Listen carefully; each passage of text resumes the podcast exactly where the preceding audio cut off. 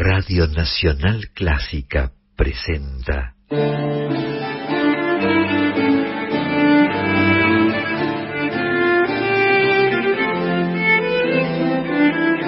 Clásica en La.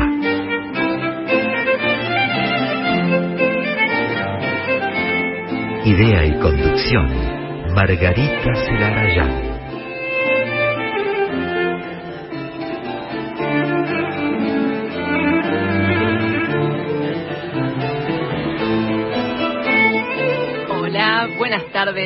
¿Cómo están? Comenzamos Clásica en La, un nuevo programa aquí en vivo de este espacio que dedicamos a las trayectorias, actividades, creaciones de compositoras y de directoras de todos los tiempos. Hoy estamos con Analia Pinat en la operación técnica, con Norberto Lara en la coordinación de aire y aquí en el estudio con mi queridísima compañera Miriam Chámez. ¿Cómo estás, Miriam? Muy bien, Margarita. Bueno, mi debut en el programa.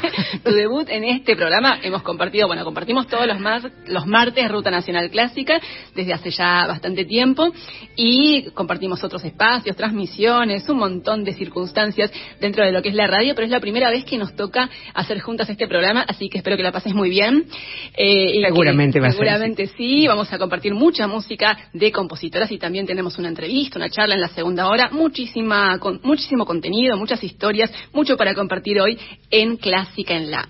Y eh, desde que empezamos con este espacio en marzo del año 2020, tomamos una costumbre que es la de, aquellos que nos siguen ya lo saben, la de compartir al inicio de cada programa un viaje al pasado con la historia y las creaciones de alguna compositora de algún otro momento de la historia, ¿no? Para un poco seguir desterrando esa creencia de que no hay compositoras, de que no hubo compositoras, las hubo, hubo muchísimas más de las que podemos imaginarnos y por supuesto que las hay muchísimas más de las que podemos imaginar. Así que vamos a empezar entonces el programa como hacemos habitualmente con este viaje al pasado y en este caso tenemos una historia que comienza en San Petersburgo a mediados del siglo XIX.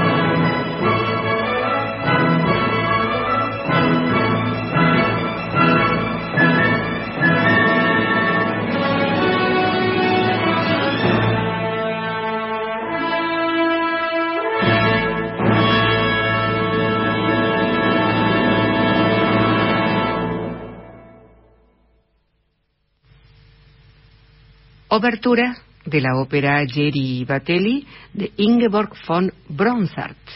Vivió entre 1840 y 1913. La orquesta de la ópera de Malmo con dirección de Darío Salvi.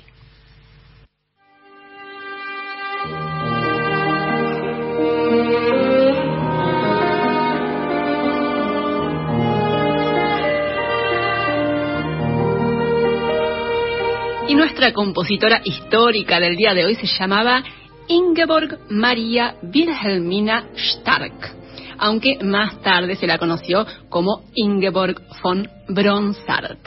Nació en San Petersburgo en el año 1840, era hija de padres suecos que se dedicaban al comercio, pero como era muy habitual en la época, también sus padres eran músicos aficionados y muy melómanos. La madre tocaba el violín y el padre tocaba la flauta y en la casa familiar entonces era muy habitual que se interpretara música, particularmente canciones folclóricas suecas. Así que Ingeborg creció en ese entorno, en ese hogar lleno de música y empezó sus estudios musicales con el piano, como es muy habitual y era también en la época, y un poco más tarde, a los 11 años, sumó clases de armonía y de composición.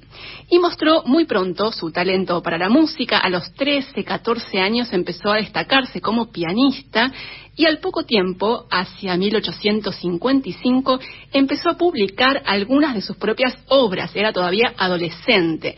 Y esas obras al principio fueron piezas breves para piano, como este Vals Capricho que vamos a escuchar ahora.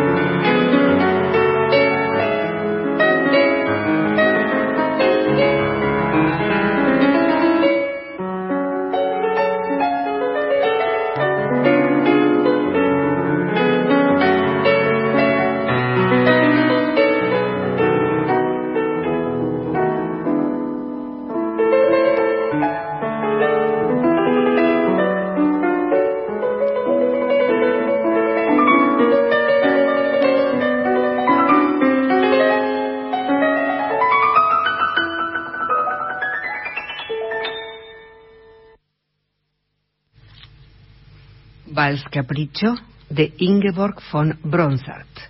Rosario Marciano en piano.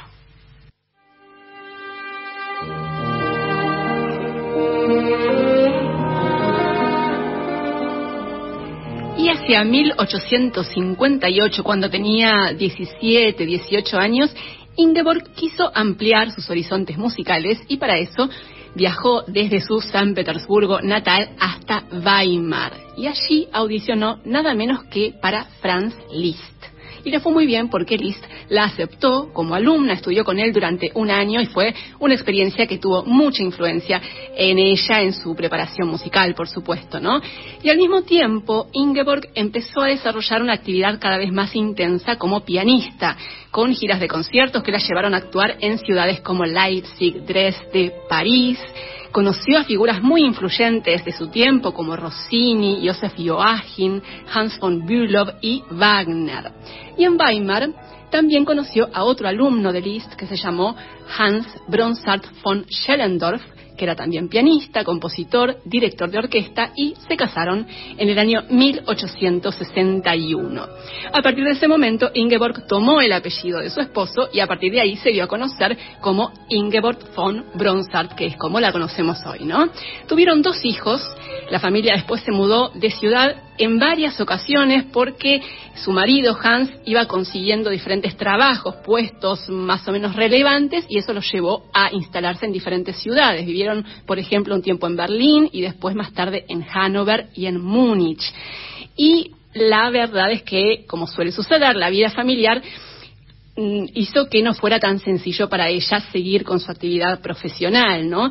Pudo continuar por un tiempo con sus compromisos como pianista, pero en 1867, cuando su marido aceptó un cargo como director del Teatro Real de Hannover, tuvo que abandonar su actividad como pianista. ¿Por qué? Porque en aquella época había un reglamento estatal que prohibía que las esposas de funcionarios prusianos aparecieran públicamente como artistas. Así que no fue por la vida familiar o por los requerimientos de sus hijos, sino por una reglamentación que directamente impedía que las mujeres de funcionarios prusianos pudieran actuar, en este caso, como músicas. Así que tuvo que dejar su actividad como pianista y sin embargo, ese retiro forzoso de la escena pública le permitió volcarse a la composición. Eso era algo que podía hacer en su casa.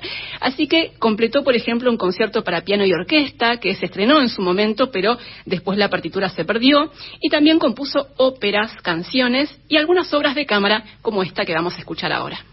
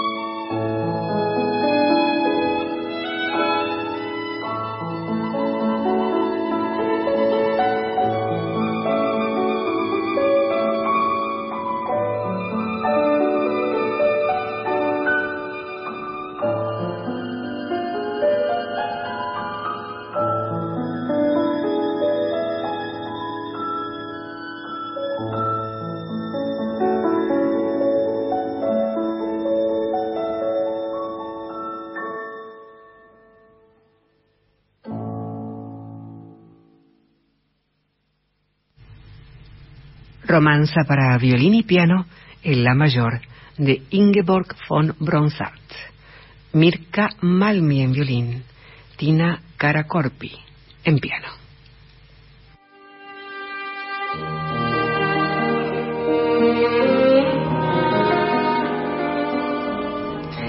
Y a partir del impedimento que mencionaba recién, cuando no pudo seguir con su trayectoria como pianista porque, por esa ley ¿no? que mencionábamos que impedía a las esposas de funcionarios prusianos que, para que tuvieran actividad artística pública, a partir de eso Ingeborg von Bronsart se volcó a la esfera privada y lo que hizo fue llevar adelante un salón en su casa en Hannover, que también era una práctica muy habitual entre las personas de cierta posición socioeconómica, ¿no?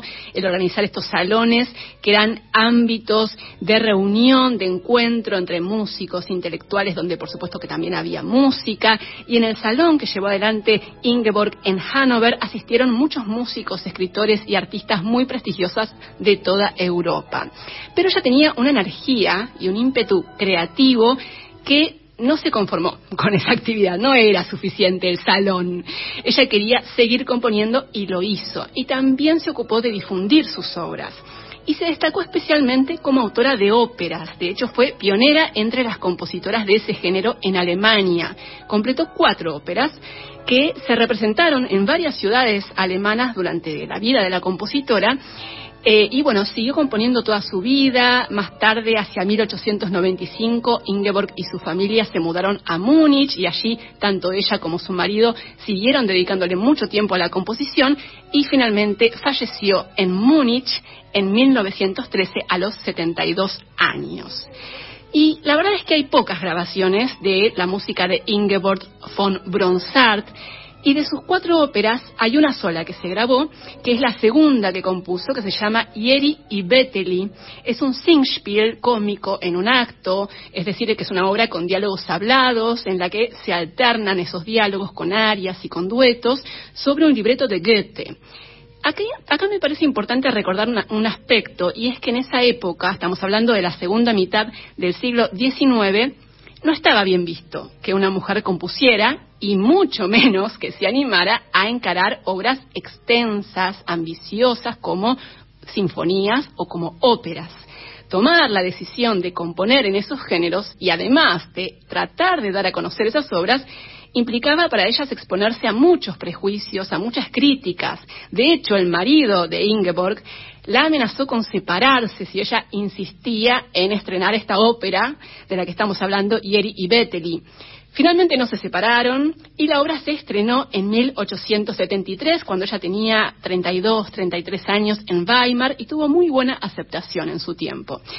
Y Bettel y esta ópera, la segunda que les decía, compuso Ingeborg von Bronsart, es una historia de amor, al principio no correspondido, entre una chica humilde, una campesina con bastante carácter, que no quiere saber nada con el matrimonio, y un joven granjero muy seductor que finalmente termina conquistándola. Así que vamos a terminar este recorrido por la vida de Ingeborg von Bronsart escuchando el final de la ópera Yeri y Betteli.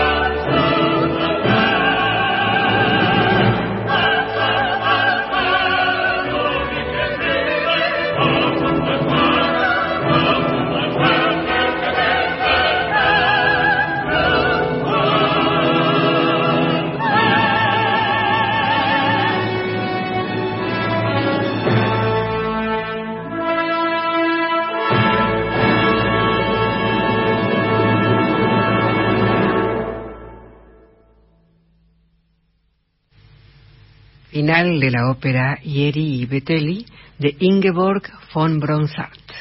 Caroline Brucker, soprano, el tenor Harry van der Plas, Lorenz Kalidian, barítono, Sönke Tams Freyer, bajo, Thorsten Eden, niño soprano, y la orquesta de la ópera de Malmo con dirección de Darío Salvi.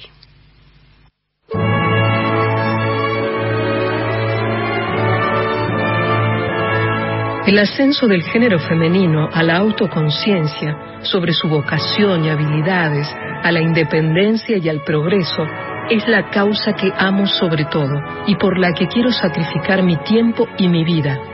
Tengo para eso la más poderosa, la mejor de todas las herramientas en la música, con el sonido de sus mil lenguas. Elfrida André, compositora sueca, 1841-1929.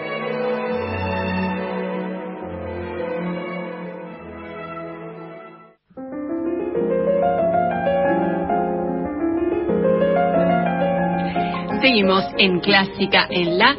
Estamos hasta las 20 aquí en la 96.7 compartiendo este espacio que dedicamos a las actividades, trayectorias, creaciones de directoras y de compositoras. Miriam, antes de seguir, ¿qué te parece si compartimos cuáles son nuestras vías de contacto para que se comuniquen con nosotras durante el programa? La línea de oyentes es el 4999-0967. 4999-0967. Nos pueden escribir al 155-335-5367. 1553 35 53 67. También nos pueden seguir en las redes sociales, estamos en Instagram, Facebook, Twitter, arroba en la clásica. Y les recordamos que apenas unos días después de la emisión por la 96.7, cada programa está disponible en formato podcast para poder escucharlo en cualquier momento y en el dispositivo que tengan a mano. Todos los programas, desde, desde comienzos de 2021, están disponibles en plataformas digitales. Nos pueden buscar en Spotify y en iTunes como podcast clásica en la. Así es, de esa manera pueden escuchar, como decía Miriam, el programa cuando quieran, en el momento que deseen, eh, en formato podcast, más allá de lo que es el horario habitual de nuestra salida, en este caso en vivo, en la 96.7 los jueves de 18 a 20. Y ahora queremos hacerles una recomendación. Hay una obra de teatro, de teatro musical, que se está ofreciendo en el Teatro San Martín, que en este caso, en este programa, no podemos dejar de recomendárselas fervorosamente, que es una obra que está dedicada a una gran pianista y compositora. Es ¿Quién es Clara Vick? Así se llama la obra, obviamente dedicada a la figura, centrada en la figura de Clara Vick Schumann. Miriam, fuimos juntas a ver la obra y la verdad es que la disfrutamos muchísimo. Es eh, una obra de Betty Gambartes y de Diego Vila con un elenco encabezado por Anit Dutua Argerich, que está todo el tiempo en escena poniéndole cuerpo y alma en primera persona a Clara Vick. Y también hay música con músicos muy destacados, se alternan Víctor Torres y Hernán Iturralde. Y en el piano está Eduardo Delgado. Y la verdad es que es una delicia, la obra. Es muy disfrutable y además muy eh, importante, creo yo, para eh, justamente para hacer más conocida la figura, una figura que realmente merece un mayor reconocimiento del que tuvo jamás, más allá de que fue conocida en su tiempo como la gran pianista de su época, pero realmente merece que se la conozca y que se conozca también su vida, ¿no? Y todos los vaivenes y vicisitudes que tuvo que atravesar. Justamente cuando hablabas en todos estos minutos acerca de Ingeborg von Bronsart, recordé y tuve presente todo lo que se plantea en este espectáculo con respecto a la mujer, a su vocación, a sus posibilidades, a cómo abrirse camino, a esos em, esas batallas que tienen que librar primero consigo mismas y luego con, con, su entorno. Y qué difícil fue y sigue siendo, pero bueno, en esa época sin duda es una bioficción donde la vamos a, a ver a Clara en su rol de mujer, de madre, de esposa, de compositora y de intérprete. Y todo el tiempo está cuestionándose qué hacer, qué no hacer, la mirada de los otros y también el peso de su propio juicio, porque bueno, era otro momento, otra época, eh, una mujer muy, muy talentosa realmente, un, un, espectáculo donde muestra también todo su lado melancólico y su dolor, porque querés contar un poquito qué pasó en su historia. Y bueno, sabemos que ella, eh, obviamente fue la esposa de Robert Schumann, eh, era el sostén de la familia, tuvieron muchos hijos, no recuerdo exactamente cuántos, pero fueron como cinco, seis o tal vez más, no me acuerdo, pero tuvieron muchos hijos. Eh, y Clara era el sostén económico de la familia con su trayectoria como pianista y también el sostén emocional, ¿no? Porque, como bien sabemos, Robert Schumann era un compositor genial, maravilloso, y también era una persona con, muchos problemas, muy atormentado y muchos problemas eh, mentales, ¿no? Que de hecho llevaron a, su internación finalmente. Eh, entonces, realmente es, muy impresionante eh, poder escuchar en primera persona a esta Clara Vick en la piel de Aniditua Argerich. Eh, contando, expresando, volcando todas sus emociones, sus vivencias. Eh, y todas sus, como decías también, todos sus propios cuestionamientos, porque la principal jueza, la principal Era, era, ella, la más exigente con ella misma era justamente la propia Clara Vick. Así que si pueden, traten de no perdérsela, se las recomendamos muy fervientemente. ¿Quién es Clara Vick? Esta obra de teatro musical que se está ofreciendo en el Teatro San Martín. Miriam, ¿querés recordar eh, días de funciones? ¿Hasta cuándo está? De miércoles a domingos. siempre en el horario de las 19. Les cuento que solo quedan entradas para los próximos días, en cuanto a abril estamos hablando. ¿eh? La obra sigue hasta fines de julio pueden, eh, todavía quedan algunas entradas en la página, dice disponibilidad limitada. Es muy chiquita la sala. Es, la sala Cunil Cabanellas, ¿no? Es el tercer subsuelo del teatro. Es muy, muy chiquita y entonces, y es una función por día, por lo tanto, esto era lógico que sucediera. Eh, jueves 28 y viernes 29, si entran ahora a la página, es probable que puedan conseguir alguna entrada y si no, lo tendrán que hacer dentro de unos días cuando se habilite mayo. Claro. O al menos la primera quincena de mayo, que por lo que veo se manejan de esa manera. Y es una sala chica, como decías, es cierto que tiene poca capacidad, pero también tiene su ventaja, ¿no? Que sea una obra, una sala chica para una obra como esta, que es una obra de cámara, ¿no? Porque es un unipersonal con músicos, con pocos músicos además en escena, solamente el cantante y el pianista y esa sensación, sensación de intimidad es realmente muy importante, ¿no? Porque justamente es una obra muy íntima. Eh, es interesante porque la pregunta es quién es, no quién fue. Y tiene mucho que ver justamente con todos estos procesos por que atravesamos todas las mujeres, porque es una mirada también indudablemente de esta época. Sí, claro. También es un personaje eh, de otra época, bastante lejana ya, pero justamente eso me parece muy interesante. No es quién fue, sino quién es. tal cual. Y de alguna forma creo que todos nos vamos a seguir preguntando, más allá del espectáculo, eh, un montón de, de, cuestiones, porque, bueno, apela a todas las mujeres y también que los hombres puedan comprender cuántas cosas eh, suceden en la vida de, las mujeres que además quieren, eh, bueno, llevar a cabo, llevar adelante su vocación. Tal cual. Totalmente. No se la pierdan entonces. ¿Quién es Clara Vick en el Teatro San Martín? De miércoles a domingos a las 19. Las entradas son accesibles realmente. Los miércoles sale 550 pesos. Los demás días eh, un poco más, 1050. Pero 550 pesos eh, son dos cafés, ¿no? O, ni siquiera. Un café y un una media luna. un café y una media luna. Eh, así que realmente vale la pena, no se la pierdan, vayan a ver quién es Clara Vick en el teatro. Es un torbellino además. Sí, eh, es intensa. Annie de es eh, una presencia realmente imponente. Imponente. Imponente. Y bueno, y si estamos hablando de Clara Vick, vamos a escuchar, por supuesto, música de ella. Vamos a escuchar el tercer movimiento del concierto para piano y orquesta en la menor de Clara Vick por Isaac Kane Mason en piano junto a la orquesta Halle de Manchester dirigida por Tianyi Lu, que es una joven directora de la actualidad. Esto es un registro muy reciente de febrero pasado en la ciudad de Manchester.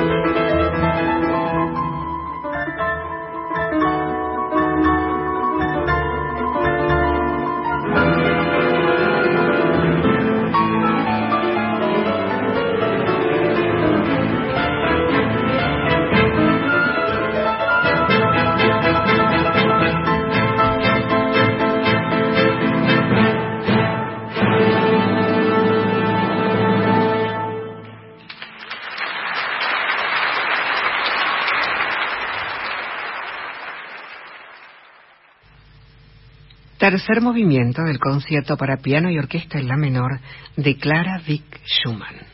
Aisata Kane Mason en piano, la orquesta Halle de Manchester, dirigida por Yi Lu, el 24 de febrero pasado en el Bridgewater Hall de Manchester.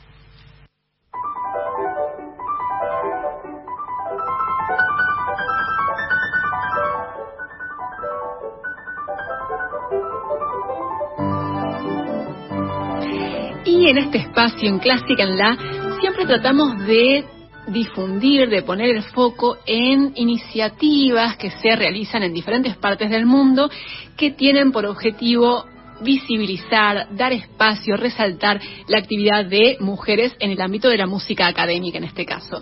Y en ese sentido les cuento que hace poco se llevó a cabo la segunda edición del concurso internacional de dirección La Maestra en París, que como su nombre lo indica está dedicado únicamente a directoras de todo el mundo. Este concurso fue creado por una directora francesa, por Claire Gibault, y tuvo su primera edición en el año 2020, cuando sucedió. En aquel momento me acuerdo que le dimos mucha cobertura aquí en Clásica en La, y hace poco, les decía, el mes pasado, en marzo, se llevó a cabo la segunda edición de este concurso La Maestra se eligieron 14 finalistas que fueron quienes concursaron en la ronda final en la Philharmonie de París y resultaron de ahí tres ganadoras de los tres primeros premios. ¿Quiénes fueron? Las menciono para que sus nombres ya empiecen a sonar en nuestros oídos. El primer premio fue para Ana Zukowska Migoño. Ana Zukowska Migoño, no sé si se pronuncia así, pero trato de hacerlo aproximado. Es una joven directora polaca de 26 años, el segundo premio fue para otra directora polaca de 36 años que se llama Joana Natalia Slusarczyk. Y el tercer premio fue para una directora española de 38 años, Beatriz Fernández Aucejo. Tres premiadas en la segunda edición del concurso internacional La Maestra en París, que además de darle esta posibilidad de visibilización a estas jóvenes directoras, por supuesto que hacer un concurso internacional es una instancia que impulsa las trayectorias de estas jóvenes directoras y además implica una serie de eh, talleres y, cursos que estas jóvenes directoras premiadas tienen con otros directores y directoras muy prestigiosos. Eh, así que es toda una instancia muy importante para estas eh, jóvenes directoras para poder impulsar sus trayectorias. Así que les propongo escuchar algo de lo que sucedió en la final de este concurso y de la participación de quien fue la ganadora del primer premio de Ana Zukowska Migoño. Vamos a escuchar el final de la suite Pulcinella de Stravinsky por la Orquesta Mozart de París, dirigida por la ganadora del primer premio del concurso internacional La Maestra en París, Ana Zukowska Migoño.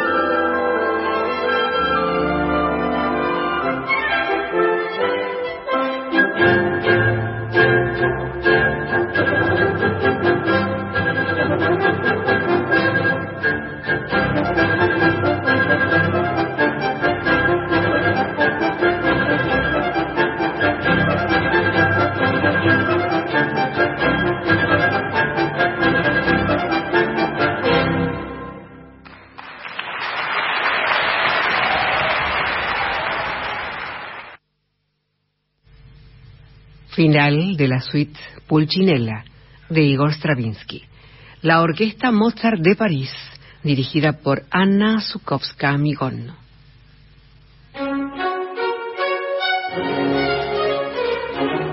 Una radio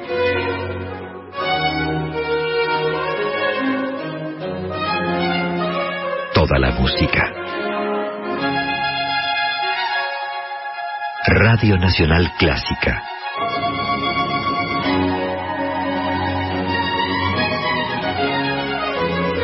Radio pública.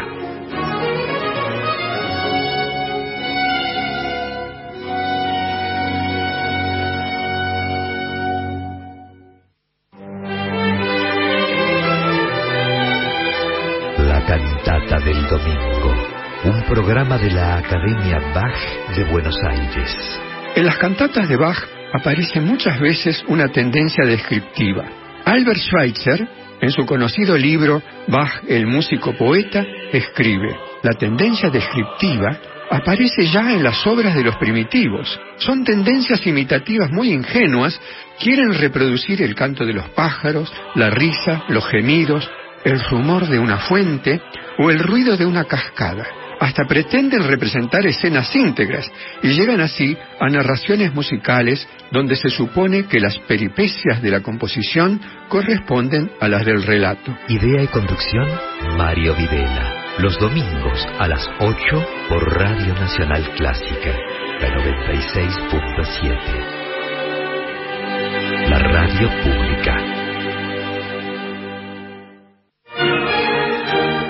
Entra en radionacional.com.ar y vas a poder ver toda nuestra actividad. Enterarte de la programación y saber cuáles son nuestras propuestas. Para estar más conectados, radionacional.com.ar, la 96.7, clásica y pública.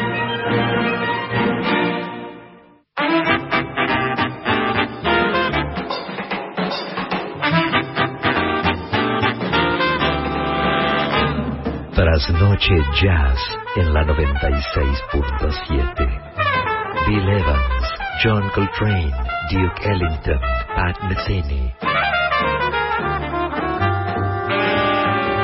De martes a sábado a la una, disfruta del más exquisito jazz por Radio Nacional Clásica, la 96.7. La radio pública.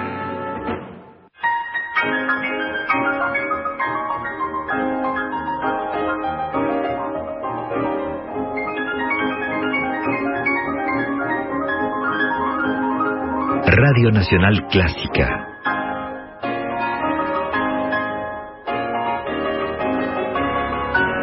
Noventa y seis punto siete. La radio pública argentina.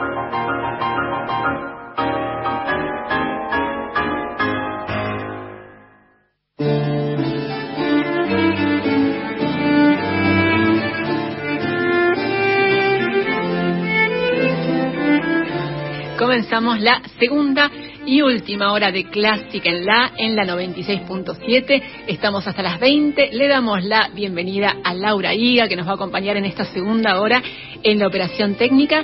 Y Miriam, si te parece, Rey, te damos las vías de comunicación.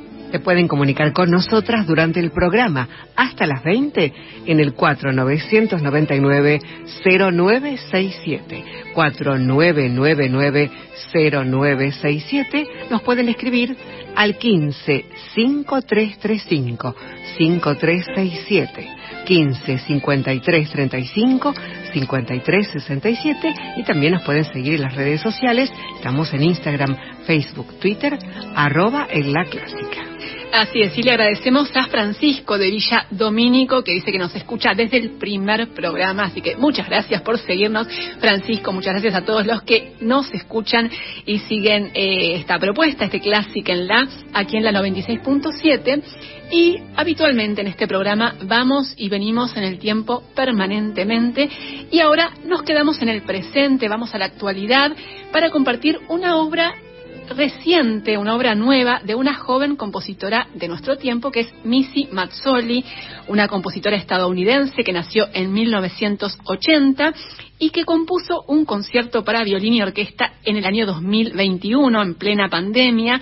Es una obra que surgió a pedido de una violinista muy inquieta y muy eh, interesada en la divulgación de la música contemporánea, que es Jennifer Coe, y también eh, fueron parte del encargo otras orquestas, como la Orquesta Sinfónica Nacional de Estados Unidos y la Orquesta de Cincinnati, además de la BBC. Todas esas organizaciones se juntaron para encargarle esta obra, este concierto para violín y orquesta a Missy Mazzoli. El estreno mundial de esta obra fue a principios del mes de febrero en Washington y un mes más tarde, el 11 de marzo pasado, la obra se interpretó en Cincinnati.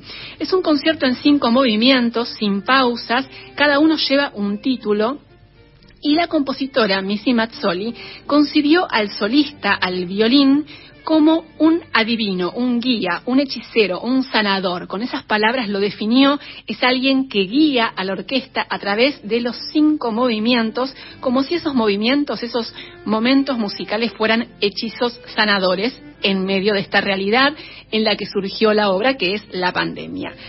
Vamos a escuchar los tres primeros movimientos de esta obra. Cada uno de los movimientos está inspirado en alguna, alguna circunstancia, algo que tiene que ver con la Edad Media. El primero se llama Procesión en una espiral y hace referencia a las procesiones de penitentes medievales. El segundo se llama San Vito, Saint Vitus, y es un homenaje al santo patrono del baile. Y el tercer movimiento se llama Oh My Soul o Alma Mía y está inspirado en un himno del mismo nombre. Así que vamos a escuchar los tres primeros movimientos, el inicio del concierto para violín y orquesta de Missy Mazzoli, compositora estadounidense, nacida en 1980. La interpretan Jennifer Coe en violín, junto a la Orquesta Sinfónica de Cincinnati, dirigida por Louis Langré, en lo que fue la segunda presentación después del estreno mundial de esta obra en el mes de marzo pasado.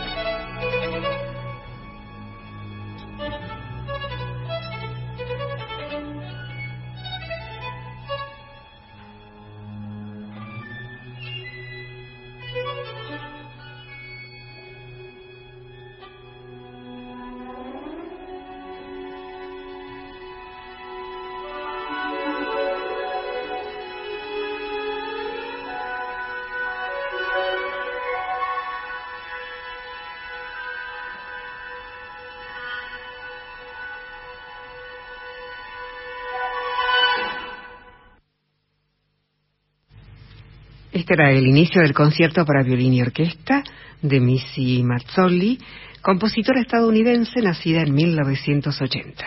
La versión de Jennifer Coe en violín y la Orquesta Sinfónica de Cincinnati, dirigida por Louis Langre.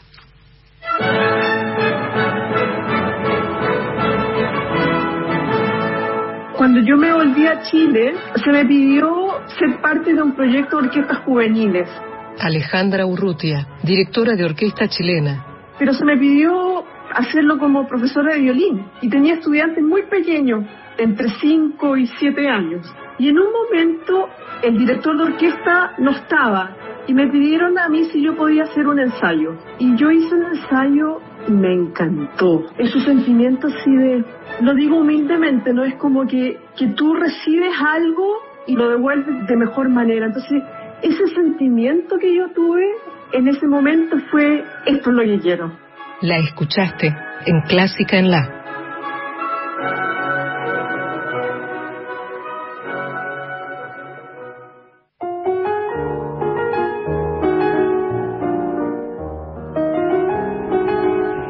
Seguimos aquí hasta las 20 en este programa, en este espacio Clásica en La. Y agradecemos a todos los amigos y amigas que se están comunicando con nosotras. Por ejemplo, Beatriz de Flores, que nos agradece, dice que el programa es muy ameno y dice que le encanta Miriam Chámez. A mí también me encanta. Miriam es una genia total. la queremos todos acá. Así que tenemos también algún mensaje y yo por, a ustedes. por WhatsApp, ¿no? y nos escribe Luis Quintana del kiosco de Perón y Montevideo. Ah, mira. Dice que la radio está buenísima y cuando le agradecimos dice gracias a ustedes por pasar música tan linda. Gracias, Luis. Sí, gracias Luis, gracias Beatriz, gracias a todos. Reiteramos, Miriam, si querés, eh, vías de comunicación para que se sigan contactando con nosotras. Estamos en el 4999-0967 y nos podés escribir al 155-335-5367. Así es, y en un rato vamos a estar conversando con una directora, eh, de, por supuesto, de la actualidad, la directora de la Orquesta Sinfónica de Salta, que es Jenny Delgado. Pero antes de escucharla, antes de conversar con ella, en realidad vamos a escuchar un registro de la Orquesta Sinfónica de Salta, dirigida por ella, en una obra de la compositora argentina Amanda Guerreño. Es Serrín Serrán.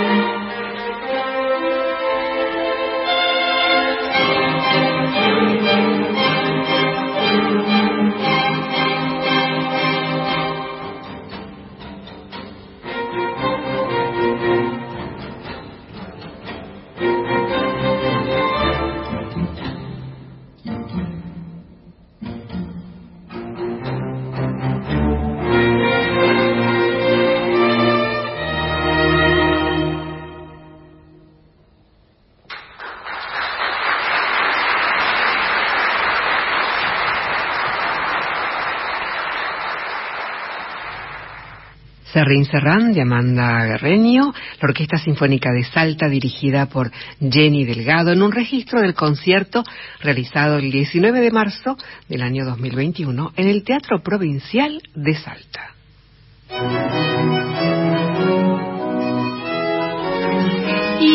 Vamos a conversar con la directora de la Orquesta Sinfónica de Salta, Jenny Delgado, que está en línea en este momento. Hola Jenny, ¿cómo estás? Te saluda Margarita Celarayán junto a Miriam Chámez aquí en Radio Nacional Clásica de Buenos Aires. Hola, muy buenas tardes, Margarita. Gracias por la invitación. Como siempre, un placer estar con ustedes. Jenny, un placer enorme conversar una vez más con vos. Pudimos conversar hace casi exactamente un año, fue en abril del año pasado.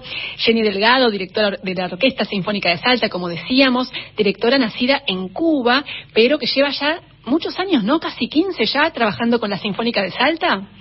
Exactamente, llegué a la Argentina en el 2008 y bueno, desde esa fecha me radiqué en Salta y desde el 2012 aproximadamente comencé a trabajar con la Orquesta Sinfónica de Salta hasta la fecha de hoy, así que más de una década eh, trabajando en Salta con mis queridos colegas de la Orquesta Sinfónica y cierto, creo que la última vez que hablamos fue en abril del año pasado, a donde precisamente hacía muy poquito que habíamos tocado esta obra que recién acabas de poner al aire de Amanda Guerreño. Sí, y Jenny, estás trabajando, como decíamos, desde hace ya más de una década con la Sinfónica de Salta, que es una de las orquestas más notables, más importantes de nuestro país, una orquesta joven, pero que ya eh, tiene un recorrido interesantísimo realizado y además un nivel impresionante y también una orquesta que asume desafíos eh, bastante inusuales, ¿no? Hay que decirlo. Por ejemplo, algo que nos convoca justamente para la charla de hoy es que hace muy poco, en el mes de marzo, durante el mes de la mujer, con la Orquesta Sinfónica de Salta hicieron una serie de conciertos con el foco justamente en las mujeres que hacen música, en compositoras, directoras, solistas, con mucha música de compositoras, por supuesto, con estrenos, con solistas invitadas. Así que te quería pedir, Jenny, que nos cuentes cómo fue esa propuesta, estos conciertos durante el mes de la mujer con la Orquesta Sinfónica de Salta. Bueno, así es, como decís vos, realmente la orquesta es una orquesta joven, teniendo como referencia a otras orquestas del país que tienen muchos más años de creada. La Orquesta Sinfónica de Salta tiene 21 años desde su fundación.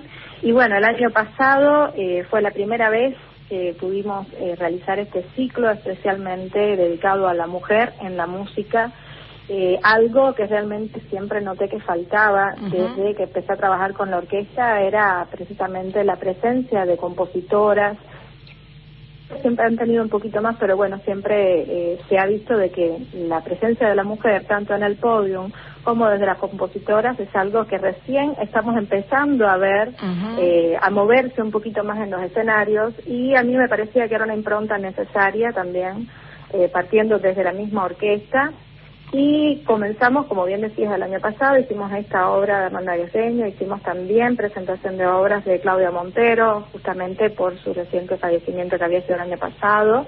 También eh, subimos a escena obras de Emily Meyer. Este año logramos hacer el segundo ciclo dedicado a la mujer y integramos también dentro, dentro de este ciclo eh, jóvenes intérpretes solistas, que es como un ciclo dentro del otro por también la importancia de dar la oportunidad en el escenario a nuevas figuras, a nuevos talentos que van emergiendo. Y este es el caso de Pilar Policano, que es una joven promesa del violín en la Argentina, que tiene 14 años, pero que realmente tiene un talento eh, impresionante. Y bueno, ella precisamente fue quien eh, hizo la apertura de este ciclo este año con el concepto de la interpretación de Vianiazzi eh, dos, también hicimos el debut mm, por primera vez con la Orquesta Sinfónica del poema sinfónico Arrecife de Gina Enríquez, que también es una compositora mexicana que abordamos este año. Hicimos el estreno para la orquesta de la Suite Califa de mm, Cecil Chaminat y también tuvimos la presencia de una directora eh, de orquesta nacida en Salta, residente hoy día en Estados Unidos, Andrea Pérez Muzzi, con diferentes presentaciones. La, el, uno de los conciertos, el primero con la solista Pilar Policano, lo realicé yo. El segundo de estos conciertos se hizo bajo la batuta de la maestra Andrea Pérez Muzzi con una solista integrante de la Orquesta Sinfónica de Salta para la interpretación del concierto para oboe de Strauss a cargo de la maestra Alejandra Barreto. También, como parte de este proyecto de la mujer, quisimos hacer eh, una extensión también en ciclos de em, a otros lugares, quizás también ciclo de inclusión, y ofrecimos eh, un concierto también con obras de compositoras también eh, populares en la cárcel de mujeres ah, de Salta. y finalmente también un concierto en otros escenarios en, la iglesia San Alfonso, donde abordamos también otra obra de la compositora mexicana Gina Enríquez, Claro de Luna, hicimos también una especie de clase didáctica para los alumnos del Colegio San Alfonso, hablando sobre la importancia de la mujer en la composición musical a través de la historia, el desconocimiento y cómo eh, en estos días ya se empieza a visibilizar un poco de ese trabajo que había quedado no opacado, sino silenciado de tantas voces de compositoras. Jenny Delgado, es impresionante todo lo que nos estás contando, eh, todo el trabajo que, estuvieron haciendo y que se hizo particularmente notorio durante el mes de la mujer, pero es un trabajo que, desde siempre, ¿no? Vos eh, tenés un compromiso muy fuerte con, esta causa, también con la difusión de compositores contemporáneos, pero especialmente, ¿no? Con, la difusión de mujeres compositoras y es una, preocupación que, llevas siempre eh, adelante y que tratás de siempre generar estos espacios, ¿no? Exactamente, mira, eh, en realidad siempre se ha llevado, yo creo, de alguna manera en todas las propuestas eh, anuales de las orquestas sinfónicas, quizás la presentación de una directora mujer para la fecha del Día de la Mujer, pero realmente esto es algo bastante pequeño en comparación con la gran actividad que realizan no solamente las mujeres directoras.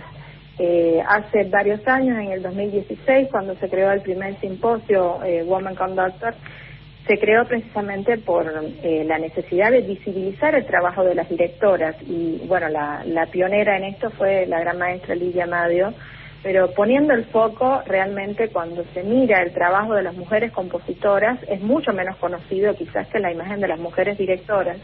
Entonces, eh, el año pasado la idea de crear un ciclo dedicado a la mujer era eh, romper un poco con esta tradición de solamente sacar el trabajo de una mujer o solamente visibilizarla en una fecha tan pequeña dentro de toda una temporada de conciertos. Entonces comenzamos con un ciclo de un mes entero. Y bueno, este año eh, hicimos el segundo ciclo, ampliamos también a la figura de, otras mujeres directoras invitadas también y también para el nuevo aniversario de la Orquesta Sinfónica de Salta, que es ahora para el 30 de abril, hacemos un concierto el 28. Eh, algo que me pareció muy interesante era justamente celebrar un nuevo año con lo que para mí, desde mi punto de ver, es un nuevo logro, así lo veo yo dentro de la programación de la orquesta, de que hasta la misma orquesta ha aprendido eh, el recorrido de la mujer en la historia de la música, que creo que por nuestros colegas y las mismas orquestas no conocemos los compositores, como es el caso de Cecil Chaminat, que abordamos por primera vez, es una obra maravillosa, que nosotros hicimos el primer registro audiovisual de esta grabación, porque si buscas en YouTube no existe ninguna referencia visual de esta obra y este 28 vamos a hacer el estreno con la Orquesta Sinfónica de Salta de la obertura de la ópera de Beckett de Ethel Smith. De Ethel Smith, compositora británica eh, admirable, que compuso muchas óperas, ¿no?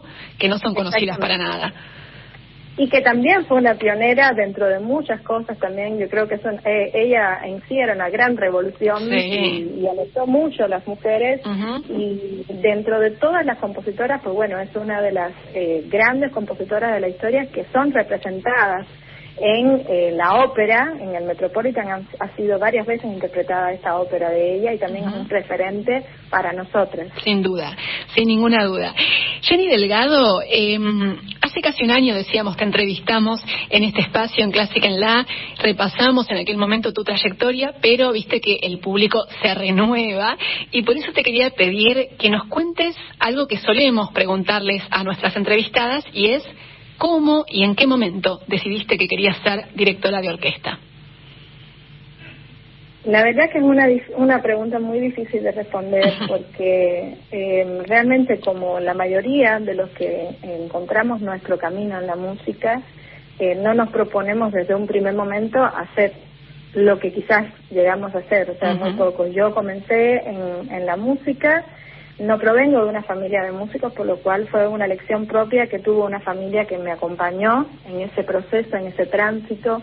Comencé por el violín, por el piano, y eh, tuve la suerte, por así decirlo, de que en mi provincia natal, en la ciudad de Matanzas, la orquesta sinfónica era dirigida por una gran directora de orquesta cubana que se llamó Elena Herrera y para mí realmente eh, fue fue impresionante ver a una mujer, eh, no por el hecho de ser mujer, sino la, la grandiosidad que yo vi en aquella mujer música, de los resultados de ese maravilloso campo sonoro que sacaba de los músicos de la Orquesta Sinfónica de Matanzas y eh, cómo ella también logró colocarse en el terreno internacional como una de las primeras directoras en abordar el género de la ópera en Madrid, siendo invitada por la Ópera de Madrid. Así que Elena fue para mí un faro también fue maestra de otras directoras importantes que se formaron, una de ellas Licia Madio, también fue alumna de Elena Herrera. Y cuando ya estaba eh, prácticamente a instancias de empezar mis estudios universitarios en, música, eh, en un ensayo de la maestra Herrera le pregunté si, si podía hacerse y realmente ella me dio el pie, me dio la fuerza para recorrerlo y fue para mí todo un campo diferente de lo que hasta ese momento tenía. Me fascinó y yo creo que, que, tenía que ver también con el hecho de que cada una de las etapas de, de, mi vida como músico en los instrumentos que estudié, violín, piano, nunca era suficiente. Y cuando vi lo que se podía lograr con una orquesta, con esa paleta de sonidos y familias integrantes, pues eso sí me fascinó y hasta hoy creo que puedo decir que es lo que me motivó porque cada vez que uno se sube al escenario eh, es fascinante cómo uno logra ver la transformación de una obra desde el primer día de una lectura hasta el concierto que es la obra de arte ya hecha y realizada. Así que bueno, fue un camino bastante largo, pero asimismo de interesante ese recorrido y realmente no me arrepiento. Creo que elegiría ese mismo camino por más difícil que haya sido eh, siempre si volvieran a ser.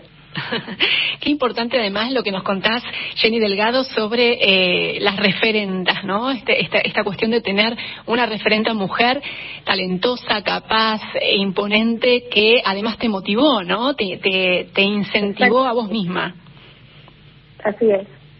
Eh, Jenny Delgado, también eh, hace un ratito mencionabas otra instancia muy importante, que es la del Simposio Internacional de Mujeres Directoras, que es una, una instancia de eh, reunión, de contacto, de vínculo, de diálogo entre directoras de todo el mundo que impulsó y que, que, fundó, digamos, Ligia Amadio, la gran directora brasileña que también mencionaste. Y vos, Jenny, participaste activamente en estos simposios y te quería pedir que nos cuentes por qué consideras o por qué es importante todavía que existan estas instancias como el simposio de mujeres directoras? Mira, primeramente el simposio yo creo que es un faro que más que iluminarnos a todas fue también un punto de encuentro entre todas porque a partir del primero de ellos que se llevó a cabo en Sao Paulo del 2016 puedo decir que conocí, hice muchas amigas que hasta ese momento no tenía conocimiento del trabajo que realizaban frente a sus orquestas. Y si bien todavía hoy por hoy hay mucho que hacer en cuanto a la presencia de la mujer en el escenario, a las mujeres compositoras, a las directoras, eh, yo creo que se ha logrado ya un tramo muy importante. Eh, dicho sea de paso, me parece que Argentina es uno de los países que más ha marcado diferencias. Nos falta, por supuesto, mucho por hacer, pero, por ejemplo, hoy en día eh, la programación de la Filarmónica de Teatro Colón eh, creo que tiene más de tres directoras invitadas, donde ya Natalia Laranjeira ha hecho dos presentaciones, dos conciertos, la maestra Amadío también está eh, invitada este año. Así también creo que eh, se va visibilizando el trabajo de las mujeres eh, compositoras. Así que yo creo que ha sido muy importante eh, la creación de este simposio para ponernos en contacto primeramente de quiénes somos, de lo que hacemos, para fortalecer también nuestro trabajo. Y por supuesto que creo eh, con mucha con mucho positivismo que es un camino que apenas comienza, pero que ya empieza a verse los resultados. Y, yo creo que, bueno, ustedes mismos son eco de estos cambios que ya se van dando en la participación activa de la mujer en el escenario, como cada vez surgen más eh, directoras también egresadas de la carrera de dirección, que probablemente hace unos años atrás eran muy poquitas las que se animaban. Así que eh, me parece algo muy sólido la creación de este simposio y que por supuesto vamos a seguir avanzando, pero cada pasito de hormiga, como siempre hace referencia Lidia, es un paso sólido hacia adelante, hacia el futuro y hacia marcar una diferencia para las otras generaciones de directoras y de mujeres compositoras que nos sucedan. Sin ninguna duda. Estamos, estamos conversando perdón, con Jenny Delgado, directora de la Orquesta Sinfónica de Salta. Y Jenny, antes de despedirte, te quería pedir que nos cuentes cómo sigue la actividad de este año con la orquesta, porque estamos empezando, digamos, el, este año, que es el primer año de cierta normalidad después de dos años casi de pandemia, ¿no? A pesar de lo cual, la Orquesta Sinfónica de Salta siempre estuvo muy activa, pero contanos cómo arrancaron este año y qué es lo que viene entre los proyectos de la orquesta. Bueno, como bien dices, este año es un año que creo que es alentador para todos, aun cuando no salimos todavía de esta pandemia que nos sigue dejando algunas secuelas, pues ya empezamos a tener eh, presencias más asiduas en los escenarios, también empezamos a poder abordar géneros también y obras de mayor eh, amplitud en el escenario, por así decirlo, porque el año pasado fue un año, yo creo que a donde todos nos planteamos qué hacer y cómo poderlo hacer. El año mm. pasado, cuando empezábamos la programación con la orquesta, en algún momento pensamos que quizás íbamos a tener que, mm, impedir, interrumpir, eh, como decir, la actividad regular, porque realmente hubo momentos de mm, muchos contagios. Y mismo así, eh, realmente yo siempre aprovecho la oportunidad para agradecer a mis compañeros, colegas de la orquesta, pero así también al equipo de producción, que siempre de una manera u otra encontramos la forma de seguir adelante con conceptos regulares, presenciales. En algún momento tuvimos que hacer repertorios de solo cuerdas, después de cuerdas con instrumentos de viento reducido. Y ya para este año tenemos eh, una escena bastante diferente. Estamos haciendo repertorio sinfónico completo. Ahora mismo eh, también la, eh, además de la obra de Ever Smith que vamos a hacer para el 28 eh, de abril, vamos a hacer también la Sinfonía número 3 de Brahms. Tenemos también eh, una gira por el interior de la provincia que hacía ya bastante tiempo no podíamos hacer y el año pasado, por supuesto, no pudimos abordar por la pandemia y volver eh, a la regularidad que teníamos también de las propuestas de hacer conciertos eh, didácticos, como te mencionaba hace un rato, y abordar eh, repertorios sinfónicos más amplios, también como la Segunda Sinfonía de Rasmanino y demás. Así que estoy optimista y entusiasta de que vamos dejando atrás esta pesadilla de pandemia. y podemos enfocarnos otra vez en un, en un programa, en, en una regularidad alentadora musicalmente. Totalmente. Jenny Delgado, directora de la Orquesta Sinfónica de Salta, muchísimas gracias por este contacto con Clásica en la aquí en Radio Nacional Clásica de Buenos Aires. Siempre es un placer conversar con vos y en este caso en particular para poner el foco inicialmente en lo que fue la actividad que desarrollaron durante el mes de la mujer, pero además de toda la actividad que mencionabas y que están llevando adelante con la Orquesta Sinfónica de Salta. Muchísimas gracias Jenny por este contacto y hasta la próxima. Muchísimas gracias a ustedes y bueno, eh, alentarlas a que sigan con ese trabajo tan hermoso que hacen, siempre visibilizando no solamente a las directoras de orquesta, sino todo el acontecer musical que se hace también desde adentro, desde las provincias y realmente es muy válido para nosotros también llevar a Buenos Aires el conocimiento de nuestro trabajo en el interior. Muchísimas gracias, Jenny. Un abrazo grande. Otro para vos.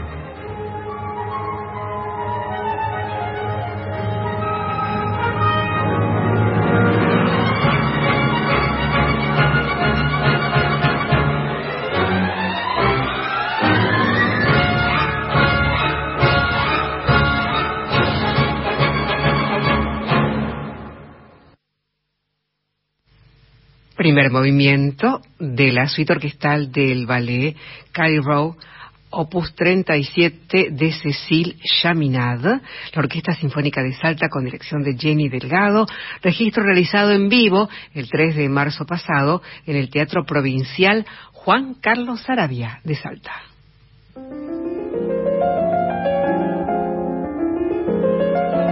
Y agradecemos a más oyentes que se estuvieron comunicando con nosotras. Por ejemplo, Inés, que dice que vio la obra sobre Clara Vick y nos pregunta si toda la música que se escucha es de Clara durante la obra.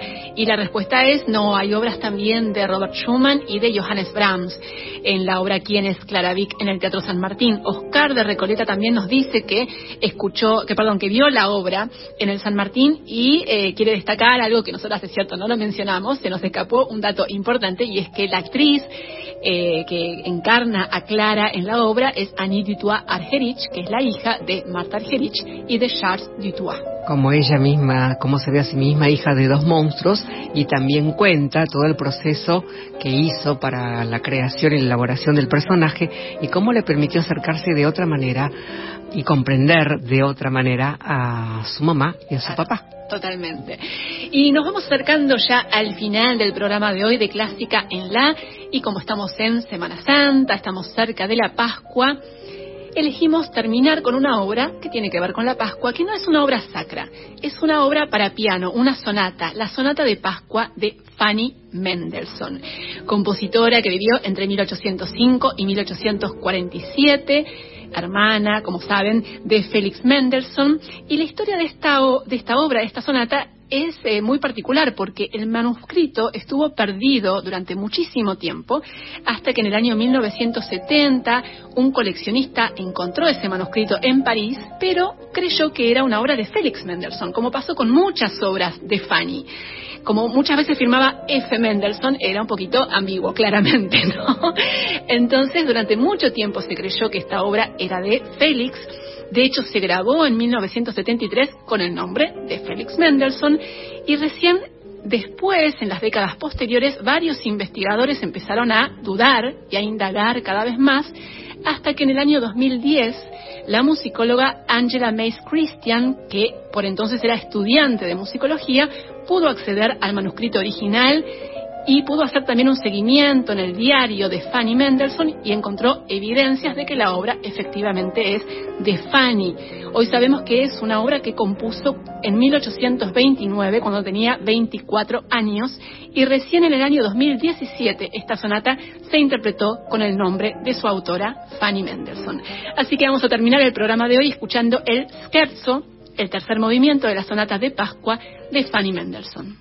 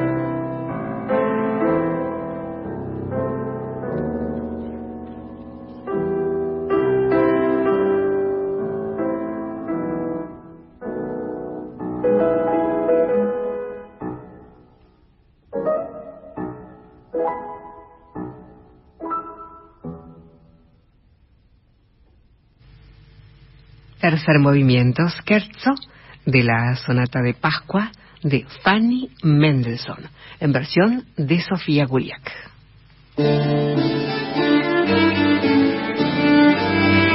Y así llegamos al final de Clásica en la de hoy. Miriam Jones, qué placer compartir el programa con vos. La verdad que me pasé muy bien y aprendí mucho como siempre. Se viene con F de Fanny. Con F de Fanny. La próxima obra teatral le damos una idea para dramaturgos y dramaturgas que estén escuchando. F de Fanny. Gracias también a Laura Higa que estuvo acompañándonos esta segunda hora en la operación técnica. También agradecemos a Norberto Lara en la coordinación de aire y por supuesto gracias a ustedes por escucharnos y seguirnos y también por comunicarse con nosotras. Hasta el próximo jueves. Chao.